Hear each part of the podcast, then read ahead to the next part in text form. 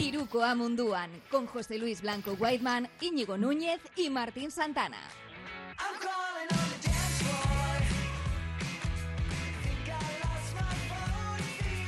¿Qué pasa, Gabón? Buenas noches y bienvenidos. Otro martes más. Ya la hora no la tenemos fija porque, bueno, pues así somos, que vamos un poco por libre. Pero aquí estamos, en Iruko Amunduan otra vez y volvemos a tener compañía.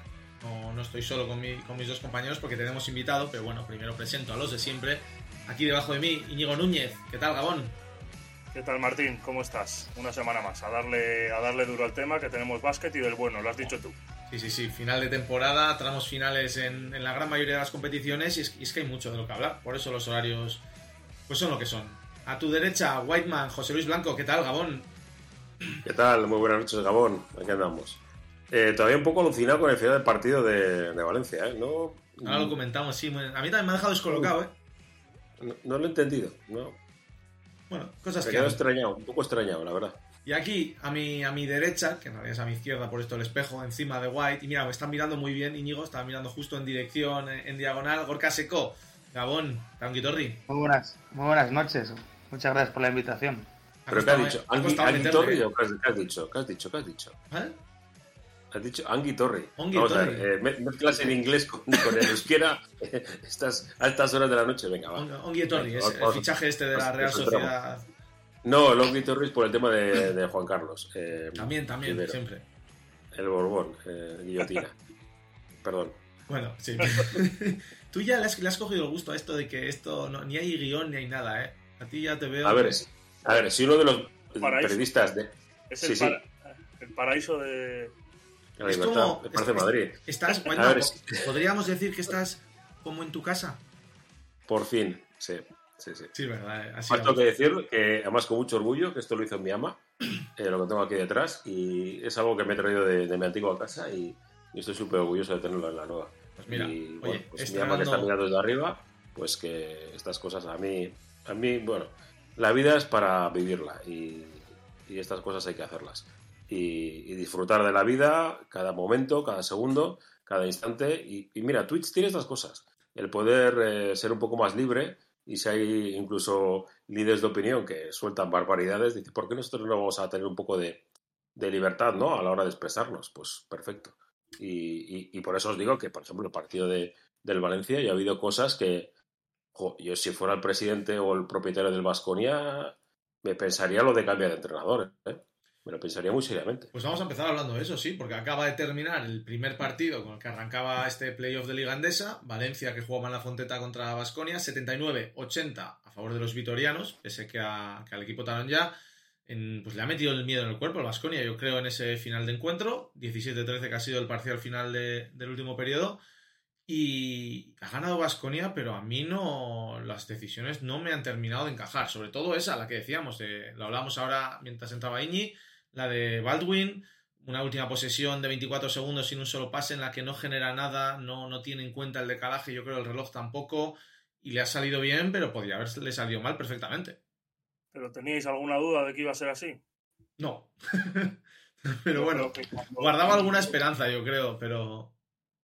Bueno, de hecho había metido el anterior en una situación similar. Eh, Eso es. Baldwin es, es un muy buen jugador de aclarado y de uno contra uno. Y yo creo que, bueno, pues eh, evidentemente cuando tienes a Baldwin en el equipo tienes que tenerlo para, para estas situaciones, me parece. Le ha salido cara a la situación anterior en la que mete el triple o la anterior de la anterior en la que mete, que cambia de mano y mete el pull-up ese, es el, el tiro Impresionante. sobre bote. Eh, pero bueno, pues la última no, no ha ido todo lo bien que, que quizás eh, habría esperado toda la afición vasconista. Pero no sé, para mí ha habido bastantes cosas raras. Yo ha habido un montón de, un montón de cosas, pues por ejemplo, que Toby no haya jugado en toda la primera parte Eso ha y luego salga Imposible y lo haga estupendamente bien. Eh, jugar la última bola sobre Neno. Eh, yo, bueno, Neno particularmente no es un jugador al que, que me entusiasme en exceso, no le termino de pillar el punto. Eh, y bueno, no, no me ha gustado las decisiones que ha tomado hoy. Luego, pues ves el banquillo de Basconia de todas las dudas que, lo, hemos visto en los tiempos muertos, como entre ellos cambiaban las decisiones de flash o switch. Bueno, que han tenido ahí unos problemas con Toby. Un me parece que ha sido un muy buen partido para empezar playoff, pero un partido con muchas cosas de las que hablar y algunas cosas un poco, no sé, que, que no he entendido, que un poco raras. Hombre, yo creo que, yo creo que, que si, viendo un poco las estadísticas, ¿no? Así un poco analizando la anotación, creo que no era mala la decisión de, que, de que, la, que se la tirara Neno la última, ¿eh? Además creo que era una buena situación de estas de, ir hacia adentro, de, las que creo que le, gustan a él. Tres, seguidas fallando, ¿eh? bueno, pero, pero ha metido 15 puntos. De a un pivot, a un pivot de toda la vida. Abajo a un pivot. Falta y canasta, o falta o canasta. es que... Sí, pero nunca, nunca, nunca sabes, ¿eh? Nunca sabes si, que, te puede salir. Yo creo que no era mala opción. Eh, que igual había mejores, pues posiblemente. Además, el Valencia teniendo el equipo que tiene, pues, pues te puede, te puede hacer muchísimas cosas, ¿no? Pero más allá de eso, yo creo que el, el, el, Valencia no ha perdido el partido en, esa última. Eh, no. no. lo he visto entero, pero, pero, pero el Vasconia ha estado gran parte del partido por delante. Eh, me puedo imaginar más o menos cómo ha podido ser y, sí que ha tenido opciones, pero yo creo que también porque Vasconia le ha dado al final un poco, un poco de cancha a ello. También, también yo creo que me da la sensación de que Valencia no, no voy a decir que no le ha dado todo, pero no ha enseñado todas sus cartas. Eh, han ido un poquito a ver que... No lo sé, es, lo que digo. Lo de Toby es lo que más me sorprende. Ha acabado con 15 minutos disputados y pese a ello ha sido el jugador más valorado del Valencia. Ha habido cinco, cinco tíos del conjunto talón ya por encima de los. No, cuatro tíos del talón ya por encima de los 10 puntos. Cinco en caso de los vasconistas. Muy repartida la anotación, muy repartidos los minutos. Hemos visto minutos muy buenos de, de, López Arostegui también, que ha acabado con máximo anotador de los suyos. Eh, se han repartido mucho esas responsabilidades. Claro, es lo que tiene también cuando no tienes en tus filas un Baldwin, que te permite también eh, en los minutos calientes tomar esos tiros y esas decisiones. Pero no sé, he visto, me quedo con lo que decía Íñigo, cosas raras en general en el partido, en lo que ha sido la propuesta del equipo. Sí, no, no sé si. Yo creo que no habíamos visto en toda la temporada eh, pues un quinteto, por ejemplo, que ha tenido en pista, que creo que Peñarroya en este caso, que creo que era eh, Clavera al 2, Lavería al 3, Tradilla, Dublevich en el segundo cuarto, si no me equivoco, que han mencionado que decían los comentaristas que no sabían quién jugaba de dos y de tres, lógicamente, ¿no? Porque son tío, cuatro tíos de, máximo nivel físico y que prácticamente los cuatro pueden hacer el, el, cuatro y el cinco, eh, incluso Claver. Entonces, mm, hemos visto algunos, eh, algunas mezclas un poco raras, el tema de que no entre Toby, eh, Hermanson solo ha, disputado dos minutos justo antes del descanso, si no me equivoco. Me he perdido el, tercer cuarto tenía el físico Germanson eh, tocado, ¿eh? sí, sí, estaba, estaba tocado, pero han jugado todos, que es otra cosa que no suele suceder en partidos de playoff, que se juegue con los 12. Eh, no sé, un montón de cosas, sobre todo por parte de Valencia, ¿no? Y parecía que cuando había cogido el tiro al partido, que ha sido al final, ha estado cuatro arriba, que yo creo que ahí podría haber cerrado mejor el partido y sobre un rebote ofensivo y tal, se le ha ido un poquito y no ha sido capaz de reaccionar para terminar la última. No sé, ha sido una cosa un poco rara y no es momento de esconder cartas porque el playoff son tres partidos. Eso es, lo que yo no entiendo, que me da esa sensación, pero es el peor momento para hacerlo. Eh, el sábado se puede acabar esto. Sobre todo porque estás jugando en casa perder en casa es ponerte ya en un alambre completamente. Y también Incluso Vasconia, pero sí que es verdad que ahí se ha, rotado menos, porque cero minutos de Kurux, de Rayeste, el propio Tadas también solo ha jugado un minuto y han rotado mucho menos. Y tiene, obviamente, a Fontequio que ha jugado 35 minutazos. Eh, es que no se acerca a nadie en Valencia. El que más ha jugado ha sido Javier Pradilla, creo que son 25, 26, 26 minutos. Eh, no lo sé. Bueno, yo creo que tendremos que esperar también a ver el segundo partido de la serie, a ver si ahora ya se han cogido un poco las medidas los dos equipos y, qué nos deja. Pero bueno, va a ser una eliminatoria que yo a priori veía, veía superior a Valencia. Y, pero bastante, además, ¿eh? Sí que es verdad que Vasconia acaba en una dinámica ascendente, pero bueno. Yo, yo, la verdad que, no, no, veía tan superior a Valencia, ¿eh? Y creo que además Vasconia para este tipo de, partidos se suele preparar, preparar bastante bien.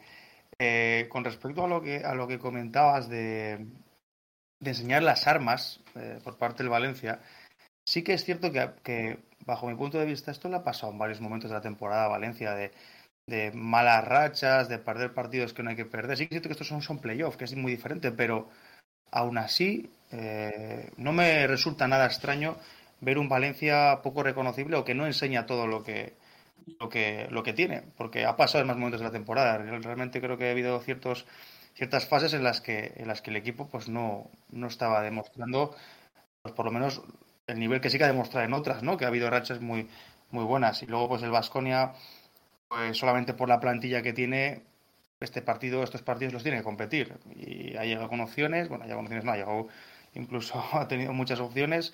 Valencia aún así se ha puesto por delante, porque jugando en casa con todo, y al final, pues Vasconia ha sido un pelín, un pelín mejor, o por lo menos ha tenido un poquito más de acierto, pero tampoco, tampoco mucho. Yo creo que de todas formas, eh, a no ser de que Valencia haga un muy buen partido en el segundo, eh, la eliminatoria se la lleva a Vasconia por el simple hecho de que, de que juegan en casa y, que, y que creo que, realmente el Valencia va a tener que hacer un muy buen partido para poder llevárselo de... Dejarme decir tres cosas. Tres cosas, ¿no? Al respecto de... Eh, punto uno. Eh, termina la temporada regular y tienen 10 días hasta, hasta este partido. Y el resto lo van a tener lo mismo, ¿no? punto dos. Em, el run run de Peñarroya, de que va a entrenar al Vasco en la próxima temporada, eh, no es bueno. No es bueno. No es, bueno para nadie, pero sobre todo para Valencia. Y, punto tres, eh, no entiendo, lo siento mucho, amigos valencianos, Duljevic es una auténtica em, piedra que te hunde. Es eh, absolutamente increíble que un jugador de esa presencia de lo que ha sido esté jugando a baloncesto ahora mismo. Es un exjugador jugando, jugando de, de Taronja. Me parece sorprendente. Y ha tenido que pedir el público en la Fonteta a Toby para que saliera a jugar el partido, para que volviera el Valencia al partido y, finalmente pues ha sido un caro cruz, tal cual. Pero me parece increíble que, pueda, que, se pueda tener. Eh, y lo siento mucho, ¿eh? yo creo que Duljevic ha sido un jugador que lo ha dado todo por el valencianismo eh, o, por el equipo Taronja, pero es que me parece absolutamente increíble que pueda saltar a la pista en las condiciones en las que está y, que Toby no juegue y por eso yo lo decía al principio. Yo, siendo un director deportivo de un club, me pensaría mucho si realmente me ficho al entrenador que ha puesto hoy al Valencia. Y lo digo así de claro, con, mucha contundencia, porque lo siento así. Eh, me parece mm, mm, que hoy hemos visto algo, incluso igual, exagero, pero histórico. ¿eh? No, eh, he visto pocas situaciones tan extrañas dentro del mundo del baloncesto como lo vivido hoy en, el, eh, en la cancha de Valencia, o sea, en, la Fonte de San Luis, en la, en Fonteta. es que me ha sorprendido muchísimo desde el, desde el pistoletazo de salida hasta cómo se ha ido desarrollando, cómo Pradilla al final ha acabado jugando todo, cómo ha tenido que poner a Toby, cómo el chico de Guecho, que no hemos dicho nada, eh, López Arostegui ha estado espectacular. Espectacular. Defendiendo a Baldwin, además, bien, ¿eh? Eso es. Muy bueno, ¿eh? Y estoy muy, muy, muy sorprendido y, yo me he quedado, o sea, es que me explotó la cabeza viendo el partido, eh, sinceramente, os lo digo. Yo, bueno, os lo he dicho, lo primero, que ha habido muchas cosas raras que no he entendido. Esa mezcla de jugar con los 12, mezclas raras de quintetos. No sé, yo no voy, no voy a ser tan radical como Whiteman. Eh, el tema de Dubljevic no me parece. Me parece que, cada vez se está tirando más hacia afuera y que eso le está perjudicando muchísimo a su equipo. Porque él, donde ha marcado diferencias, aparte, por, supuesto, sacando a los, a los grandes para poder tirar de tres puntos, donde siempre ha marcado diferencias es el poste bajo, donde es masivo. O siempre ha sido buenísimo. Dicho esto, si analizas un poco la temporada de Valencia Basket, eh, vamos a decir coloquialmente que la ha cagado los tres días que no tenía que cagarla. Eh, porque la ha pifiado en la Copa del Rey en cuartos de final, la ha pifiado en las semis de Eurocup contra la Virtus de Bolonia. Sí que es verdad que, bueno, habiendo pasado algunas rondas previas, pero yo creo que claramente el partido señalado era ese. Eh, y, la ha pifiado en este primer partido de playoff. Entonces, eh, ante una versión en muchos momentos de la temporada muy consistente que hemos visto, Liga Regular de ACB y Liga Regular de Eurocup, eh, pues han aparecido estas inconsistencias, estas sorpresas negativas que al equipo no le han permitido competir al máximo. No sé si, es muy bien por, no, por tener todas las, cojas, eh, todas las cosas eh, cogidas con pinzas, por el hecho de no haber podido hacer un trabajo sólido debido a todas las lesiones que han tenido, que es una locura, las entradas, las salidas de jugadores de, de los entrenamientos de la plantilla producto de esas lesiones. No sé si es muy bien por eso, si es porque no funciona el vestuario, pero está el clima un poco enrarecido cuando parecía que este año todo indicaba que, Valencia Basket iba a dar un paso adelante en su proyecto. Y todo esto en mitad de que parece que les van a dar una, invitación para la Euroliga. El eh, club que siempre ha defendido que solamente entras en competiciones por, méritos deportivos. Un equipo que se va a quedar fuera si no lo remedian este fin de semana, fuera y no va a quedar entre los cinco primeros de la liga. Sí, vamos, de hecho, iba a deciros, vamos a aprovechar un poco para hablar de eso. Congruencias. Eh, segundo partido de esta serie, como decimos, será el próximo sábado. Vamos a hablar de competiciones europeas. Ahora hablaremos también de que, iba a decir de que hay nuevo campeón, no, de que ha repetido campeón, mejor dicho, en WFs. Pero sí, sobre todo lo que se hablaba hoy de, de las competiciones europeas y el cambio que puede haber de cara a la temporada que viene porque ya lo habíamos hablado, eh, y, se habla de esta revolución en el baloncesto un poco de lo que puede suceder. Yo creo que, claro, en el caso de equipos como Valencia, que les puede, les puede venir muy bien, se habla que ya Tenerife puede jugar Eurocup también. Eh, no sé, Iñi, tú que de encima eres sobre todo mucho más seguidor de las competiciones europeas, ¿a qué equipos puede beneficiar más? Sobre todo en nuestra liga. ¿Y a quién es, y para quién es el más detrimental? el, más beneficiado claramente es Valencia Basket. Es lo que comentábamos, más allá de Valencia Basket, que yo creo que es el, primer, el primer beneficiado. y también luego que parece que va a, haber, otra invitación para el que, digamos, pierda la, la ABA ¿no? entre Estrella Roja y Partizan. ¿no? se pretende que, también puedan llegar estos dos a la, a la Euroliga. O, eso parece, ¿eh? eso parece. Luego es todo incógnitas, todos rumores, pero eso parece. Eh, no sé, tengo que verlo. No me queda muy claro, no me queda muy claro cómo quieren que se constituyan las competiciones, cómo mezclar dos estamentos que están absolutamente discutidos entre ellos, como son FIBA y Euroliga, que no se apañan ni para hacer calendarios de selecciones y, de partidos.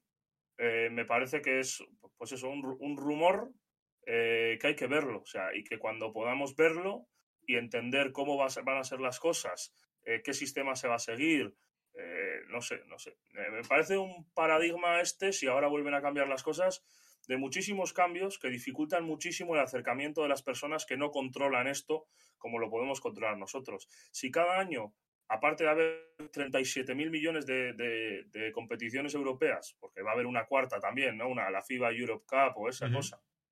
Además de eso, eh, ahora se juntan ahora ya no se juntan. Eh, unos juegan a un partido, otros juegan una final. Estás dificultando mucho el seguimiento del gran público, yo creo, porque ya no sabes ni cuál es el formato de una, ni qué equipo juega en cuál, ni cuánto dura una, ni cómo es la fase previa, ni qué hay que hacer para clasificar, cuál va por invitaciones, cuál por méritos propios. Y yo creo que esta es. Es como la, frase que se dice siempre, de que la, TDT trajo tantos canales que ya no sabemos qué ver. Antes, cuando eran cinco, era, era muy simple. Pues esto es lo mismo. ¿En qué lugar deja Bilbao esto? Estábamos hablando de que Bilbao iba a jugar la Champions el año que viene, ¿no? Estábamos todos bastante convencidos de esa circunstancia. yo, yo, sí que creo, yo sí que creo que, unificar las, competiciones europeas, unificar entre comillas, ¿eh? Eh, favorece mucho, sobre todo al público que no está tan metido eh, o que no está súper metido en lo que viene siendo el baloncesto a full, es decir, yo tengo amigos que, por ejemplo, cuando vino la Champions a, Bilbao, pues me pues preguntaban, ¿no? ¿Y esto, ¿hasta qué competición es? Y pues le explicabas, pues está la Euroliga, la Eurocup, la Champions, la primera de la FIBA. Entonces yo creo que eso ayuda mucho, ¿no? Para el público. Y le da, yo creo que también un valor especial a, lo que realmente es clasificarse para Europa. Es que ahora se están clasificando prácticamente los 10 primeros de la liga, la mitad de los equipos de la liga. Eso le quita mucho valor a ir a Europa. Ahora realmente, si se unifica, si se reducen los equipos que van a ir a, Europa, que no lo sé, pero bueno, que si se hace así, eh, le da el valor que realmente merece o que realmente ha tenido en otras épocas, ¿no? Y, luego también lo que decís, un poco por, por ordenar, ¿no? tanta competición europea, pues oye, a ver si se llega a un acuerdo, se, se soluciona el tema de las, de las ventanas, eh, no sé, buscar un poquito de orden en el caos, entre comillas, que hay ahora mismo. Porque sí que es cierto que la Eurocup para, pero la Liga no para. Entonces, yo no lo vería mal. Lo que pasa es que pues, hay que ver cómo, cómo, lo hacen, qué acuerdo llegan y, qué es lo que se propone. Eso sí, para el año que viene a ver si el que no le quitan esa plaza. Luego, mira, es que, perdona, ¿eh? Whiteman, ahora, ahora que ibas a hablar tú, pero es que si tú miras el tuit este, el tuit este que hemos analizado que se ha hecho viral, 24 eh, equipos en Euroliga y una fusión entre la Eurocup y la Champions League con seis ascensos cada temporada entre los equipos sin licencia. O sea, por ejemplo, Zalgiris queda el último de la Euroliga haciendo un ridículo espantoso, pero van a descender algunos que han quedado por encima de él y él se queda. Y vienen otros de abajo que entran. No sé, que nos lo expliquen. Que nos lo expliquen y cuando lo entendamos, pues, pues juzgaremos. O sea, es que no, no, tiene, no tiene ningún tipo de sentido. Por ejemplo, este año eh, la presencia de Mónaco estaba supeditada a que se metiese en playoff. Ostras, y si Mónaco llega a quedarse el 9, no se mete en playoff por un partido, ¿se merece salir de la Euroliga eh, y que Zalgiris se quede? Digo Zalgiris como puedo decir Panathinaikos, que lleva unos años también sin proyecto y a la deriva un poco, entre comillas, ¿no? Es un poco, es una situación muy difícil de comprender. Perdona, White, ya está. No, no, no, si encima es que estaba haciendo así y así para que hablaseis por ese orden, porque me, interesa mucho vuestra opinión. Eh, hoy estoy bastante radical. ¿Cómo que hoy? tengo que decir. Vale, sí, siempre. siempre suelo estar bastante radical. Em, a ver, dos cosas. La primera, al respecto de la remodelación de las competiciones. Eh, yo estoy a favor de que haya una remodelación de las competiciones europeas porque es un, es un sin Dios ahora mismo como lo tenemos organizado. Eh, lo ha explicado muy bien Gorka. Eh, hay gente que no sabía ni la Champions esto qué es, pero la Champions es de, campeones, ¿no? Los, los campeones de verdad son los que van a, a la Euroliga. realmente lo que sucede es que, que, los mejores equipos están en la CB, hay que dar el mérito que hay que dar a la CB, los mejores equipos de Europa están en la CB, hay unos cuantos en Turquía y luego pues sueltos los de la Euroliga, de forma más o menos, ¿no? Medio ordenada, un par en Italia, eh, pues en, Rusia que ahora pues no van a jugar, etcétera. Es, lo que sucede. Tenemos el, conformamos un, baloncesto en el que los mejores equipos están distribuidos de esa manera. Eh, negocio, esto está clarísimo, esto es un negocio. Esto ya eh, superamos el tema de las de los méritos deportivos, que eh, la FIBA trata de mantenerlos, pero que es muy difícil, y, se va a buscar un, término intermedio. Yo no sé si finalmente va a haber 24 equipos en Euroliga, eh, de los que descienden 6, pero solamente los que no tienen licencia. Me parece incomprensible y algo pasará de forma normal, ¿no? de forma natural más que normal, porque evidentemente Madrid, Barça, EFES, etcétera, no van a descender jamás pero deportivamente no van a descender. Eh, es imposible. Eh, negocio, evidentemente, pues a equipos, preguntabais, como Bilbao, ¿dónde está? Bilbao está en, la segunda competición.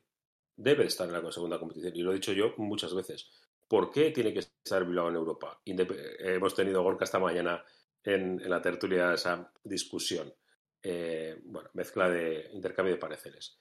¿Por qué tiene que estar en Europa Bilbao Basket? No para ganar partidos, porque hay que estar tiene que estar, porque el futuro pasa por ahí. Las competiciones nacionales es posible que en el medio plazo desaparezcan. Y el objetivo parece clarísimo que la Liga Española, la CB o como la, queramos llamar, la turca, la italiana, la griega, al final acaban fusionándose. Y es una sensación de que en medio plazo acabará siendo eso. Las ligas nacionales desaparecerán. Y, y, se pasará a un formato en el que estarán los equipos de Euroliga, la segunda competición, y entre ellos estará Bilbao, estará Vitoria, Málaga, Zaragoza, los equipos que sean. Ya, eso ya se conforma, ya se creará. Pero ahora mismo, tal y como está, como decía Bilbao tiene que estar en esa segunda competición, lo tiene, tiene que estar. Está esto al final, la, información, la poca información que hay es ese, eh, breaking que había salido, ese tweet que se ha hecho muy viral, y bueno, habrá que ver realmente en qué queda esto, qué equipos, cuáles son las condiciones para jugar cada competición y cómo se conforman esas competiciones. De momento vamos a hablar un poco más de la más alta de ellas, porque sí, campeón, Efes, Anadolu Efes campeón el sábado pasado, superando al Real Madrid por, un punto, creo que fue al final. Eh, con, pues si el final de hoy, en cuanto a decisiones tácticas, nos ha chirriado, el del sábado a mí me dejó, a mí me dejó molido. ¿eh? La decisión de no hacer falta es que bueno, yo es que me quedé un poco sin esconder colores y, aquí Íñigo me entenderá, eh, me quedé con cara de tonto porque atacaba el EFES con 47 segundos, si no me equivoco, y nosotros no volvimos a tocar bola. Nosotros habló el Real Madrid, perdón. Creo que fueron, bueno, sí, 42, pero es igual. O sea, realmente es lo mismo. Y no vuelves a eh, tocar balón. No, no tienes opción de jugar más. Ahí se acabó el partido. Eh, hay varios. Bueno, el, propio Pablo Lasso en la rueda de prensa posterior a la, finalización del partido reconoce que, quizás debieran haber hecho falta. Entonces, bueno, pues a partir de ahí poco más hay que decir. Yo creo que además a esa situación de tener que haber hecho falta en la última posesión se añade que las dos faltas anteriores tenían que haberse hecho antes. Eso está. se tarda mucho en esas dos primeras. Mi sensación. Yo creo que, yo creo que el Madrid pierde la Euroliga por dos situaciones claras. Una es el rebote ofensivo. Tiene en el último cuarto bastantes situaciones de rebote ofensivo Fs que acaban penalizando al Madrid. Segundas y terceras opciones muy claras. Y otra es la mala gestión, entre comillas, de las faltas, ¿no? Y coincide concretamente con las dos cosas que ha dicho Peñarroya hoy en un tiempo muerto de que eran las claves de competir. Y ha dicho la, el uso de las faltas, bueno, creo que ha dicho las pérdidas, el rebote. Pero el uso de las faltas, creo que, sobre todo haciendo esa defensa de cambio que estaba haciendo el Madrid y que le dio muchísima ventaja en el partido contra el Barcelona, en la segunda parte, esa defensa de cambio provoca que o sales muy agresivo al cambio o haya un pequeño espacio de tiempo para que los dos manejadores, en este caso Michic y Darkin, puedan jugar. Creo que castigaron al Madrid en muchas ocasiones, bueno, no en muchas ocasiones, pero sobre todo en alguna ocasión final, un triple solo de Michic en un cambio que tarda a salir, y situaciones en las que yo creo que, podía haber usado una falta personal el Madrid eh, para, para parar un poquito esa situación de ataque. No la usó, eh, se quedó con esas dos faltas por hacer para entrar en bonus y bueno, pues acabó encontrándose con esa última situación desafortunada.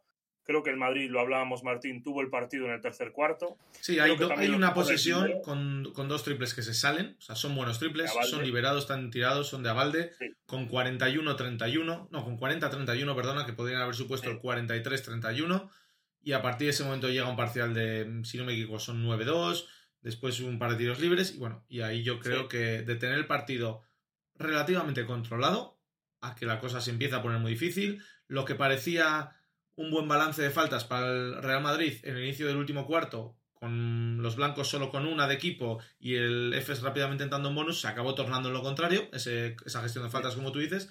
Y luego quiero añadir un detalle más, eh, porque en esto seguro que, que Gorka y White encima están de acuerdo. Yo no entendí el planteamiento de, la defensa al bloqueo directo, en general en el partido. No lo entendí, porque me parece que es que solo jugó a Anadolu solo jugó a que Misic recibiera un bloqueo y se quedara con un grande. Todo el partido, y sobre todo la segunda parte. Se quedaba con, con Poirier, se quedaba con Yabusel, que Yabusel más o menos le pudo aguantar en según ocasiones, pero a Valde demostró que era capaz de sujetarle y después era como que renunciaba a intentar pasar los bloqueos y eran cambios automáticos, incluso en situaciones en las que no eran tan necesarios. Y creo que ahí también se pierde de gran parte. ¿eh? Más allá de que Misic es un espectáculo de jugador, hace un partido tremendo. ¿eh? Sí, además, además, yo creo que porque lo comentas, además yo creo que con, bastante razón, porque, porque además Misic no es un jugador que eh, coja el bloqueo y eh, tire nada más coger el bloqueo suele buscar eh, coger el bloqueo y ya cuando se queda con el cambio, eh, pues jugar uno contra uno, lo que sea. Y ahí sí que creo que el Madrid igual tiene que haber intentado eh, igual seguir, seguir los bloqueos o, buscar alguna otra alternativa. Aún así, es de estos partidos en los que, en los que bueno, de los que hacen afición un poco, ¿no? hubo tan poquita anotación y que al final, lo, escuché el otro día en una, en una, una especie de tertulia, charla, eh, decían que esta había sido la final que más fácil había tenido el Madrid en los últimos años poder ganar a Euroliga. Sí. Y es, la que, y es una de las que no ha ganado. pero... pero ni de coña, vamos. ¿No? Ostras. Yo que no, no, voy a decir que lo ha tenido fácil, pero, pero lo tuvo en sus manos. O sea, son, es la mala gestión del Madrid la que pierde al final, ¿eh? Hombre, por lo menos... Yo creo que, el, que el, plan de, el plan de partido que sale es el del Madrid. Todo el rato. Para mí, ¿eh? creo que Efes no quería jugar a 60 puntos. No, no, no. De hecho, le cortas el ritmo y le matas. Para mí, para mí eh, creo que tiene muchos aciertos el plan de partido, muchos aciertos.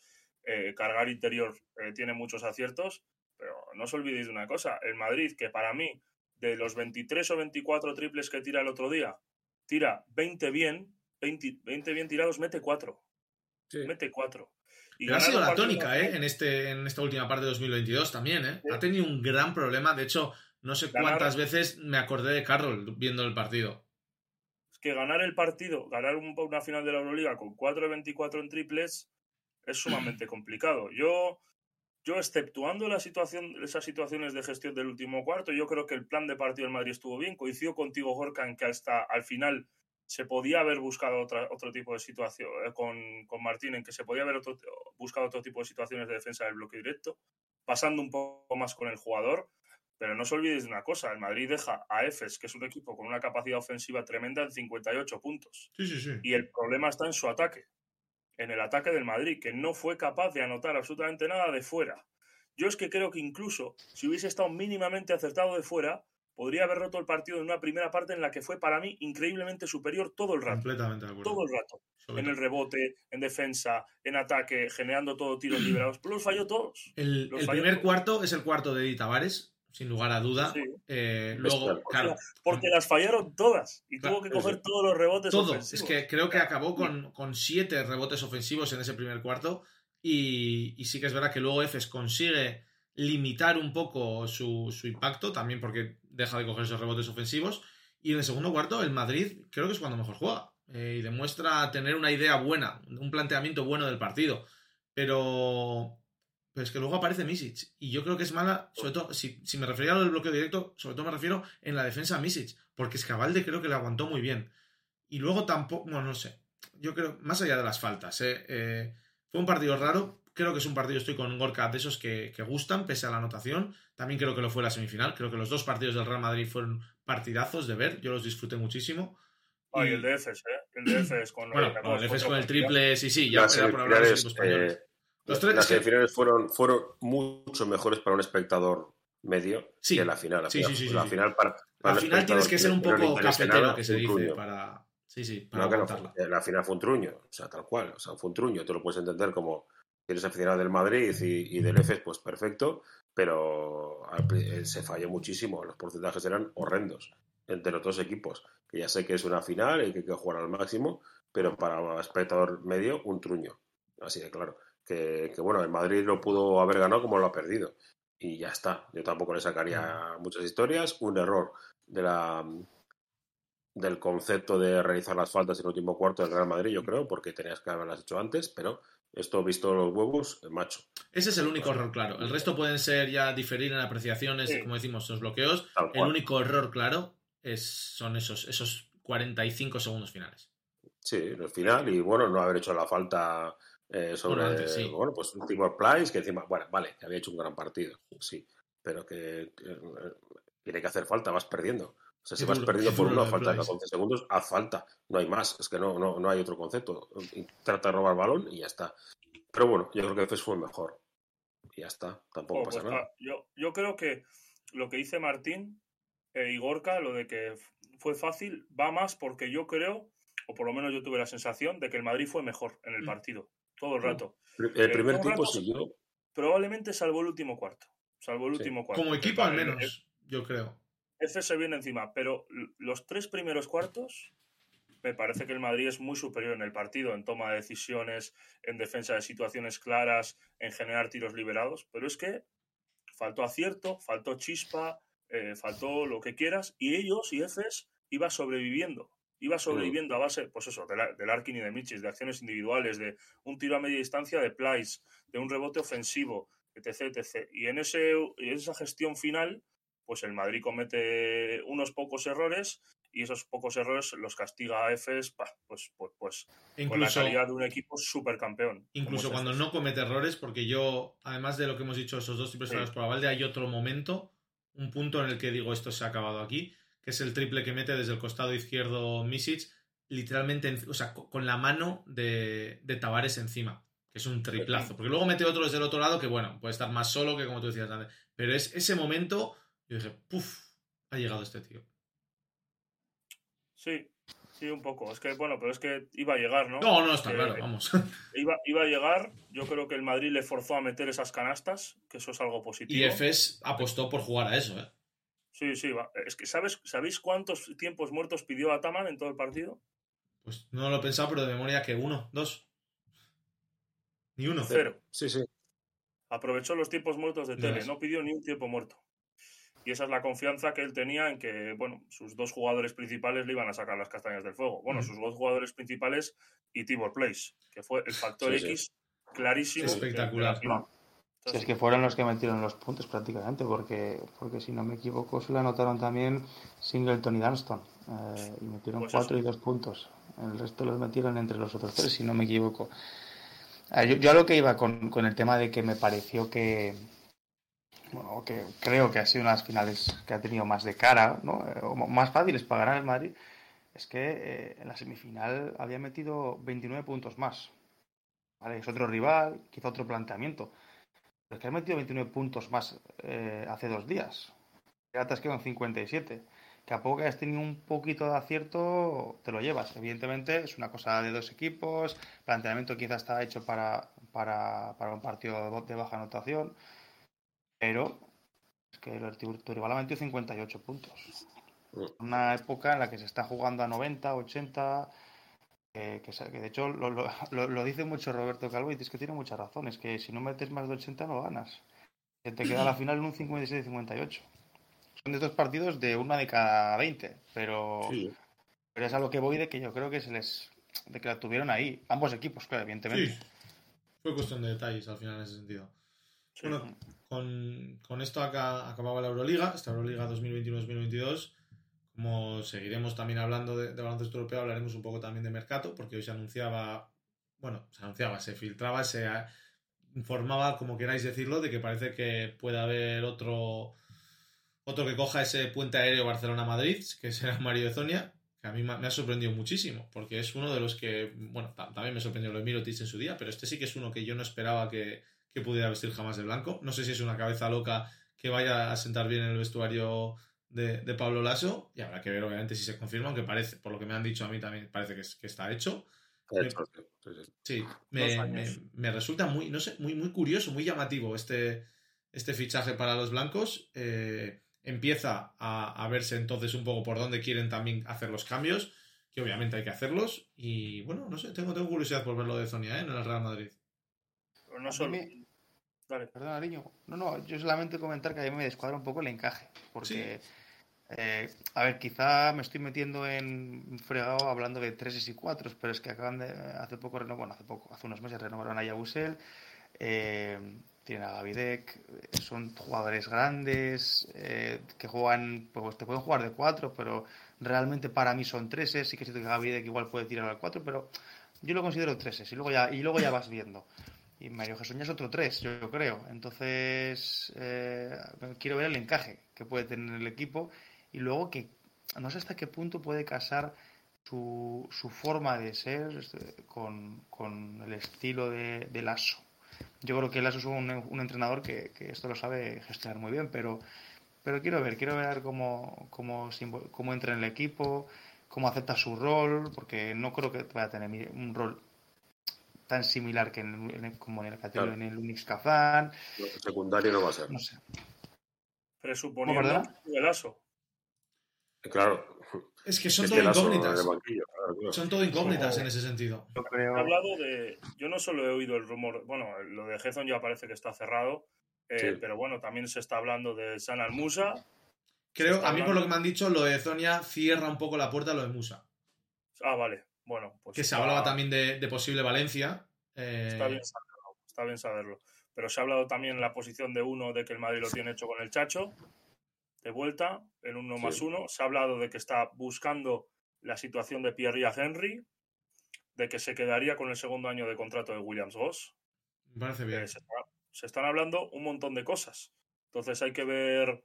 Porque siempre las títulos del año suceden, ¿eh? Yo creo que se, filtró antes de la Final por la, salida de, de Coser.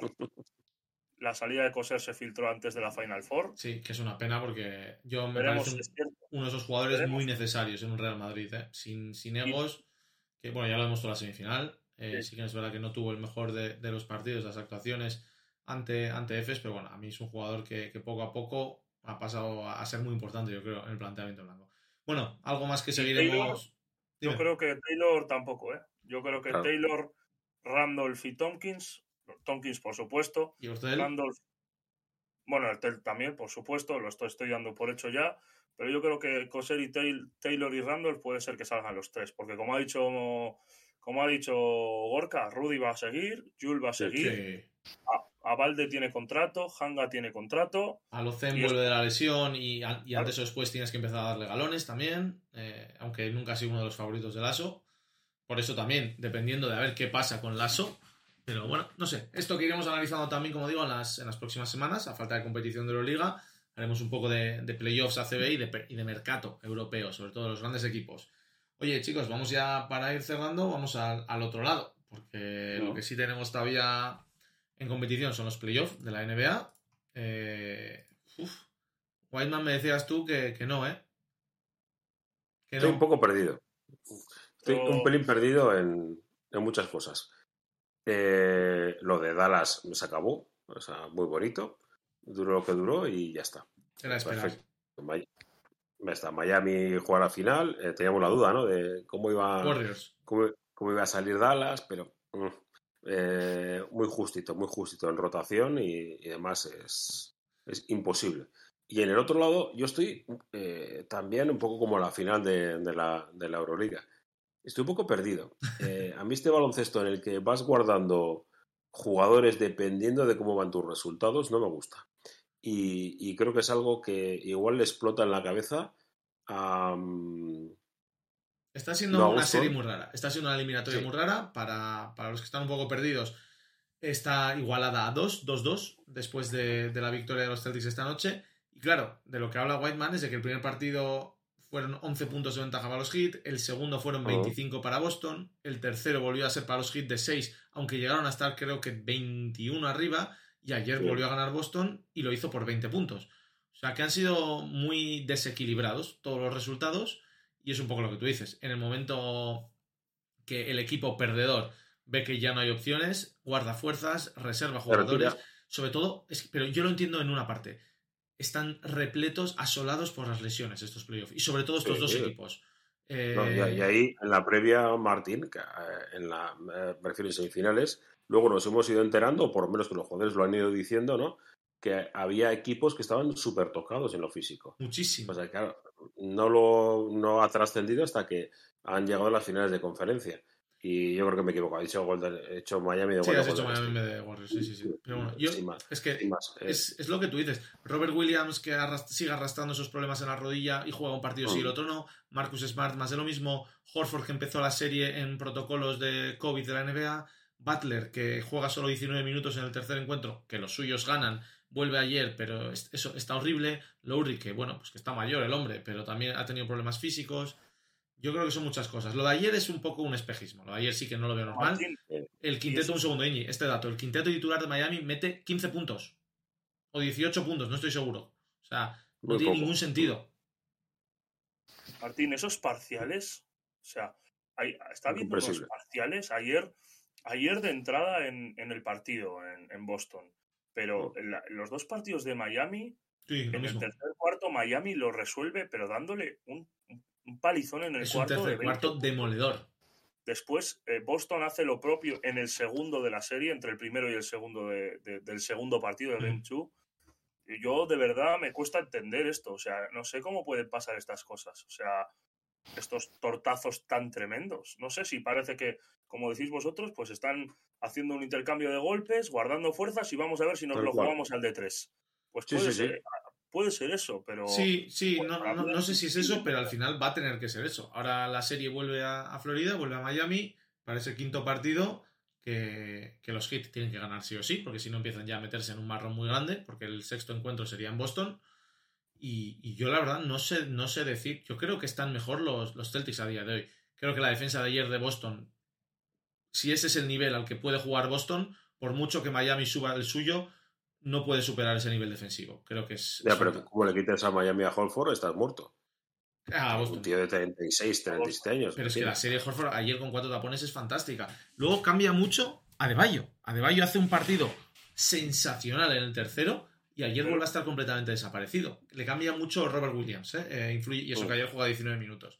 No sé, es una serie que a mí también me tiene un poco descolocado. Eh, y que las, como digo, estas, estas molestias físicas son las que van a cambiar, las que van a marcar un poco el camino. Y en la otra es lo que tú dices.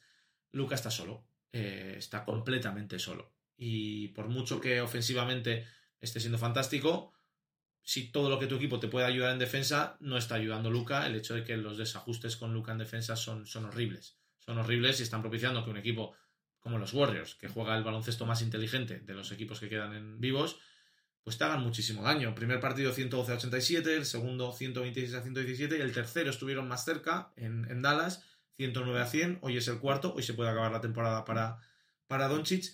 Yo lo que veo es que, de todas formas, es que no la están metiendo. Es que Bullock metió cero puntos, Clever, si no me equivoco, metió cero puntos en el anterior. Eh, están teniendo tiros abiertos y están tirando, creo que por debajo del 30% en triples le está costando horrores, horrores a Dallas anotar.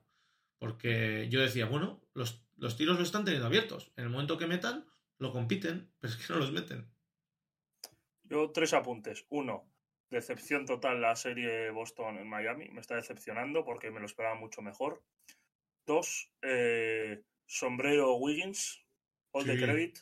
Sí, sí, sí. Eh, me parece que ese plan que pasaba defensivamente, o eso parece, ¿no? De, por parte de Dallas, con, de, dejarle solo, entre comillas, de descargar un poco de responsabilidad ofensiva de Golden State sobre él, no ha funcionado porque está anotando y luego además a nivel defensivo le está haciendo la vida imposible a Doncic. Eh, me da igual que esté haciendo unos guarismos increíbles, pero solo está pudiendo generar para sí mismo. Y le está agotando. No para el resto. Y luego, eh, un tercer apunte que lo ha puesto nuestro, que estuvo con nosotros Nacho Losilla en, en, Twitter, y me parece que tiene muchísima razón, que es que todas las cosas que está haciendo Golden State en la defensa de Luka Doncic no hacen sino empeorar lo que hizo Suns en la anterior serie. Es decir, pues que quizás Dallas no se ha enfrentado a un equipo tan sólido como el que pensábamos o tan fiable como el que pensábamos que eran los Suns que se han ido destruyendo y les dejan bastante mal lugar lo que está siendo capaz de hacer Golden State con, con, con Luca y con los Maps, ¿no? Esta, bueno, estas eran las tres cosas que, que yo pienso un poquito de esta situación. Yo, yo eh, reconozco eh, que, no, que no he seguido del todo, estoy siguiendo los partidos y tal, pero no los estoy viendo mucho. Sí que he visto alguno más de, de, la, otra serie, de la de Dallas Golden State, voy a ir un poco por ahí porque es un poco de lo que he visto.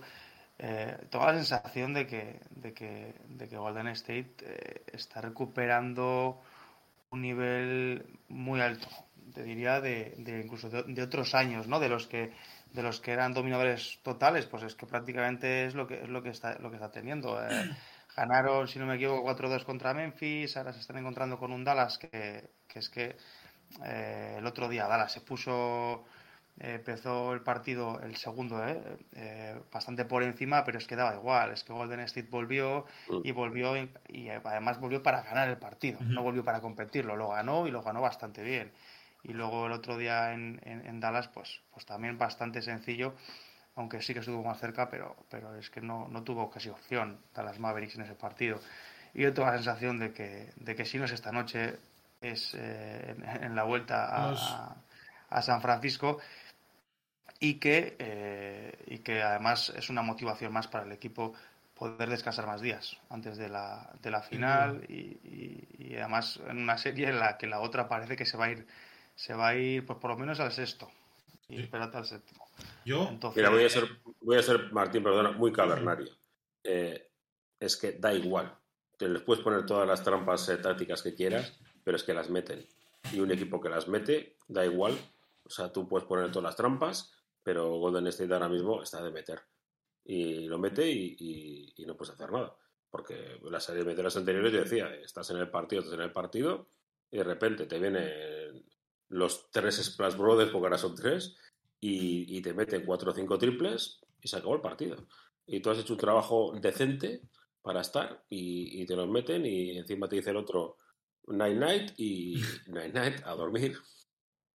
Yo, Yo, quiero verles contra un equipo. Me parece que el este este año es mucho más duro que el oeste. Bueno, lo hemos hablado bastantes mm. ocasiones. Sí, sí, sí. Y quiero ver, quiero verles contra Miami o contra Boston. ¿eh? Yo creo que los dos son capaces de tener más argumentos, tanto a nivel ofensivo como defensivo, que estos Mavericks.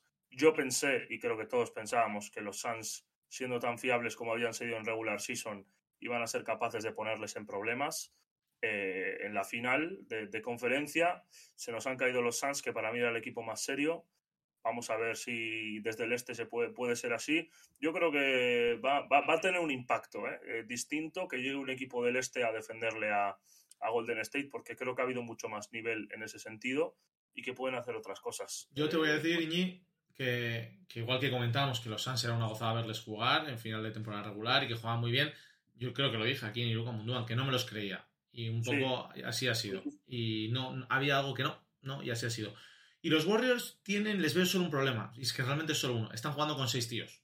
O sea, están jugando con, su vieja guardia pretoriana, los tres, los tres, los dos Splash más Green. Están jugando con Wiggins, que lo está haciendo fantástico, con Jordan Poole, que es el nuevo Splash, y con, y con Kevin Looney. Y ya está. Porque el resto, Bielicha y Kuminga no han contado en los últimos encuentros prácticamente.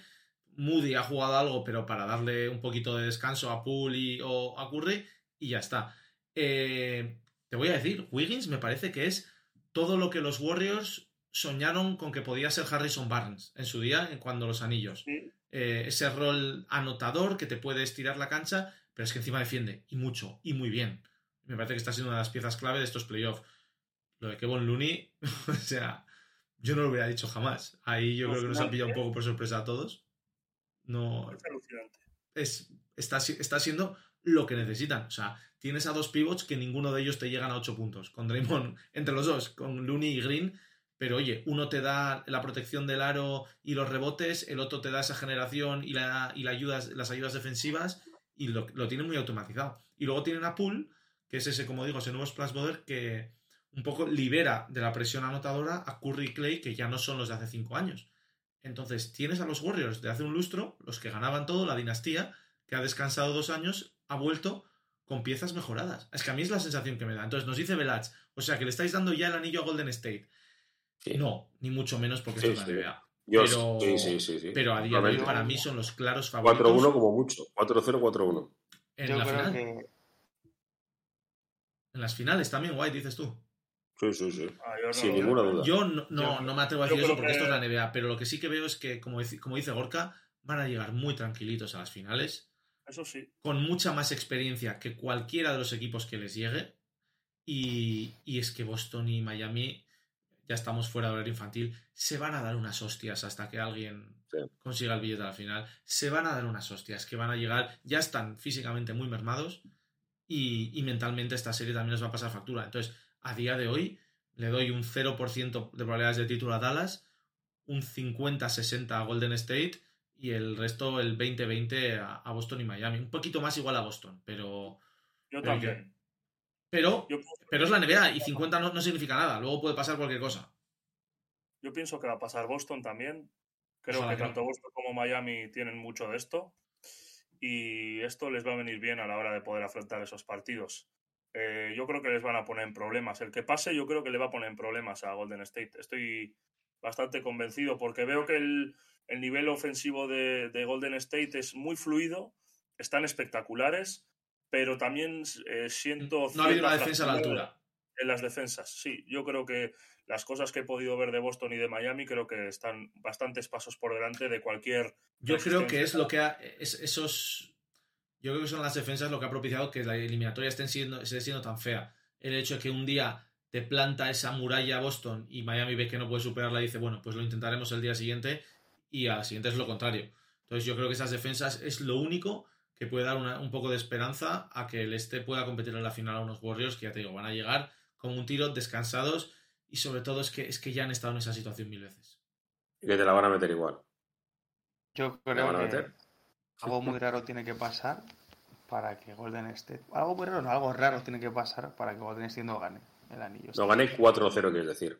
no, en general no vea esto. Es lo que dice Martín. Yo voy a sacar el clip de esto, ¿eh? Yo, yo, voy a sacar el clip de esto para, para dentro de un mesecito más. Mira, estamos justo 24. En caso de que hubiera. Claro, no va a verlo, pero en caso de que hubiese séptimo partido sería el 24 de junio, ¿eh? Así que. Bueno, chicos. Elecciones pues, del Atleti, creo, ¿eh? O sea, eso yo, ya sabes. no te digo más. Esas cosas no, no consumo yo. ya sé, ya sé. Chicos, hay que descansar. Que, nos hemos ido casi a, una horita. Otro, otro os, he dicho que iba a estar Gorka y íbamos a empezar a hablar y no hemos hablado de la liga, de la segunda división de la liga turca. O sea que. Oye, ¿Por yo- mira, de la Liga Turca hoy he descubierto que estaba Lotelli ahí. Mira, eso es toda mi aportación de fútbol, que ha metido un golazo el otro día. Es mi aportación de, de- Sí, de la Liga Turca y las- del fútbol. Las bicicletas Sí, sí. y las rabonas, me parece fantástico. Hasta y hasta aquí mi aportación con el Muy fútbol. Oye, señores, pues un placer un martes más. Eh, el martes que viene tendremos, si no, si, si hago bien mis cálculos, tendremos ya finalistas de la NBA. No, si se va Sí. un séptimo partido podría estar ahí, ahí. No, ahora mismo no, no lo tengo claro, pero lo que sí tendremos Boston, es finalista uh, del oeste, sí. seguro. Eh, Eh. porque, bueno, porque, vamos, mucho se tiene que torcer la cosa para que Dallas le dé la vuelta a este 3-0 de los Warriors. Ya hablaremos de ello y tendremos ya todos los primeros partidos de las series de playoff de, de la Liga Andesa también disputados y Mm. algunos de los segundos. Así que podemos comentar ya con más datos para no quedarnos un poco como nos hemos quedado hoy con ese Basconia-Valencia Basket. Gorka Seco, Millesker, por venirte. eh, oye, esperamos más veces por aquí. Muchas gracias por la invitación. Señor, señor Whiteman, desde, desde su nueva casa, esta es su casa. Ahí Un placer. Begoña Cantramarí, cerca Sí, sí. Íñigo Núñez, un placer otra vez. Venga, hasta, hasta la semana que viene. Muchas gracias, Chao, Gorkita. chao. Agur, Gabón. Gabón.